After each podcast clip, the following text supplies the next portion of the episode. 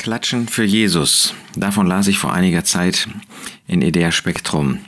Da wurde darüber geschrieben, dass der längste Applaus Jesus gehöre. Eine Kirchengemeinde in Uganda habe den Weltrekord für den längsten Applaus gebrochen. In Kampala hat diese Gemeinde Ugandas drei Stunden und 16 Minuten für Jesus geklatscht. Anlass der Veranstaltung war der neunte Geburtstag der Gemeinde. Um wen geht es also bei diesem Klatschen? Geht es um Jesus oder geht es darum, dass die Gemeinde einen besonderen Rekord in das Guinness-Buch der Rekorde eintragen lässt? Geht es um Jesus oder geht es darum, dass die Gemeinde das getan hat?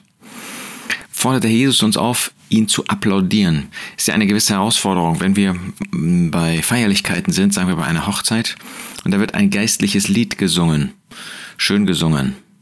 Klatschen wir da? Was ist uns eigentlich Priorität in solchen Fragen?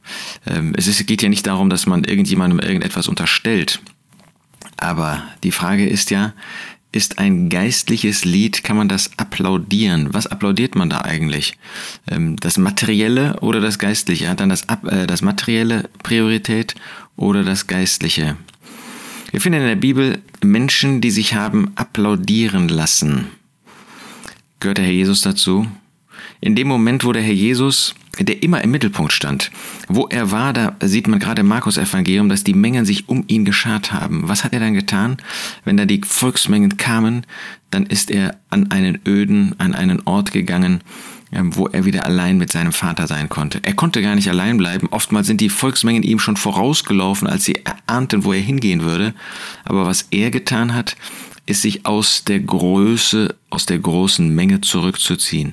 Er wollte nicht den Applaus der Menschen, er suchte nicht ähm, das Applaudieren von Menschen, sondern er suchte den Vater zu verherrlichen. Und wenn man einmal in Gottes Wort nachschaut, da findet man, dass es Menschen gab wie Nebukadnezar. Der hat ein äh, Bild machen lassen, er hat es ja selber gar nicht gemacht, er hat es machen lassen, damit die Menschen vor ihm niederfallen. Wer ist das, der dahinter steckt? Der Feind, der Satan. Der Teufel ist derjenige, der sich über Gott erhöhen wollte. Der Teufel ist derjenige, der einmal, wenn wir im Himmel sein werden, alle Erlösten der heutigen Zeit, ähm, inklusive natürlich derer, die dann ähm, auferweckt werden, auferstehen werden, also auch alle alttestamentlich Gläubigen und die Gläubigen, die schon heimgegangen sind, dann wird er hier das Zepter in die Hand nehmen, dann wird er Regenten, wird er inspirieren. Und da wird er genau das tun lassen, da wird er sich verherrlichen, da wird er sich groß machen, da wird er diese Menschen, die inspiriert sind von ihm, die von ihm künden, dann wird er sie ähm, ein Bild in den Tempel bringen lassen. Der Antichrist wird sogar selbst sich in den Tempel setzen, obwohl das nur ein Platz ist für Gott und wird sich dort verehren lassen. Also die Ehre zu suchen, das ist nicht christlich, das ist letztlich der Teufel, der dahinter steht. Ich will nicht sagen satanisch, ähm, weil das einen Klang hat, ähm, als ob dann jeder, der ähm, so etwas tut, der sich applaudieren lässt, dann gleich ein Satanist wäre. Das ist natürlich Unfug, das ähm, ist auch nicht wahr. Aber der, der dahinter steht, das ist der Teufel, das ist der Feind. Es ist interessant, ähm, wenn wir zum Beispiel im Buch Esther lesen, Esther 6, da heißt es in Vers 6, und Haman kam herein und der König sprach zu ihm, was ist dem Mann zu tun, an dessen Ehre der König gefallen hat? Da dachte Haman in seinem Herzen, wem anders als mir sollte der König Ehre zu erweisen wünschen? Er suchte diese Ehre für sich. Das sind Menschen, leider auch Christen, die Ehre für sich suchen, die den Applaus für sich suchen. Ähm, in Esther 3 finden wir in Vers 5, dass er total empört war, dieser Haman, als Mordecai ihm äh, Haman nicht diese Ehre brachte. Ähm, Esther 3, Vers 5. Und als Haman sah, dass Mordecai sich nicht vor ihm beugte und niederwarf, da wurde Haman von Grimm erfüllt. Das zeigt uns etwas davon, ähm, was Menschen ähm, böse werden, wenn ihnen nicht der Applaus zuteil wird, den sie gerne haben möchten. Wir lesen in der Apostelgeschichte Kapitel 20, Vers 30, dass in unserer Zeit, auf diese Zeit ähm, spielt der Apostel Paulus an, folgendes passiert, Vers 30. Und aus euch selbst werden Männer aufstehen, die verkehrte Dinge reden, um Jünger abzuziehen hinter sich her. Menschen, die den Applaus von Menschen suchen, die sich selbst in den Mittelpunkt stellen, die von sich selbst reden, die davon sprechen, was sie selbst Großes getan haben, ähm, wie sie äh, Menschen zu einem guten Lebenswandel führen, wie ihre Erzeugnisse, sei es so ein Podcast, sei es ein Video, sei es ein Buch, äh, sei es eine Predigt, wie sie Menschen dazu bringen, etwas zu tun. Das kann man ja geistlich ummänteln, ja, dass man das dann auch ähm, auf einen geistlichen ähm, Bereich bringt, was man ähm, menschengläubigen Christen weitergegeben hat, damit sie äh, dem Herrn umso mehr dienen können. Aber in Wirklichkeit meint man mich und spricht auch von sich. In 2. Korinther 3 spricht der Apostel davon, in Vers 1 fangen wir wieder an, uns selbst zu empfehlen, uns selbst zu preisen. Stellen wir uns selbst in den Mittelpunkt, sagen wir, dass wir etwas sind. Ja, das gibt Menschen, die sagen, dass sie selbst etwas seien. Und das ist nichts als purer Hochmut. Und Gott widersteht dem Hochmütigen, dem Demütigen aber gibt er Gnade. Der Apostel Paulus er wehrte sich entschieden dagegen, Menschen gefallen zu wollen. Galater 1, Vers 10. Denn suche ich jetzt Menschen zufriedenzustellen oder Gott? Oder suche ich Menschen zu gefallen? Wenn ich noch Menschen gefallen wollte, so wäre ich Christi Knecht nicht. Die Gefahr besteht auch für uns, dass wir versuchen, Menschen für uns einzunehmen, dass wir versuchen, gerade und besonders als Diener, Menschen zu gefallen, von Menschen geehrt zu werden, von Menschen verehrt zu werden, von Menschen applaudiert zu bekommen. Der Jesus hat den Applaus nicht gesucht. Ähm, wenn Menschen seine Botschaft angenommen haben, dann hat er sich darüber gefreut. Aber dann hat er nicht irgendwie ein, ein großes Brimborium darum gemacht. Im Gegensatz.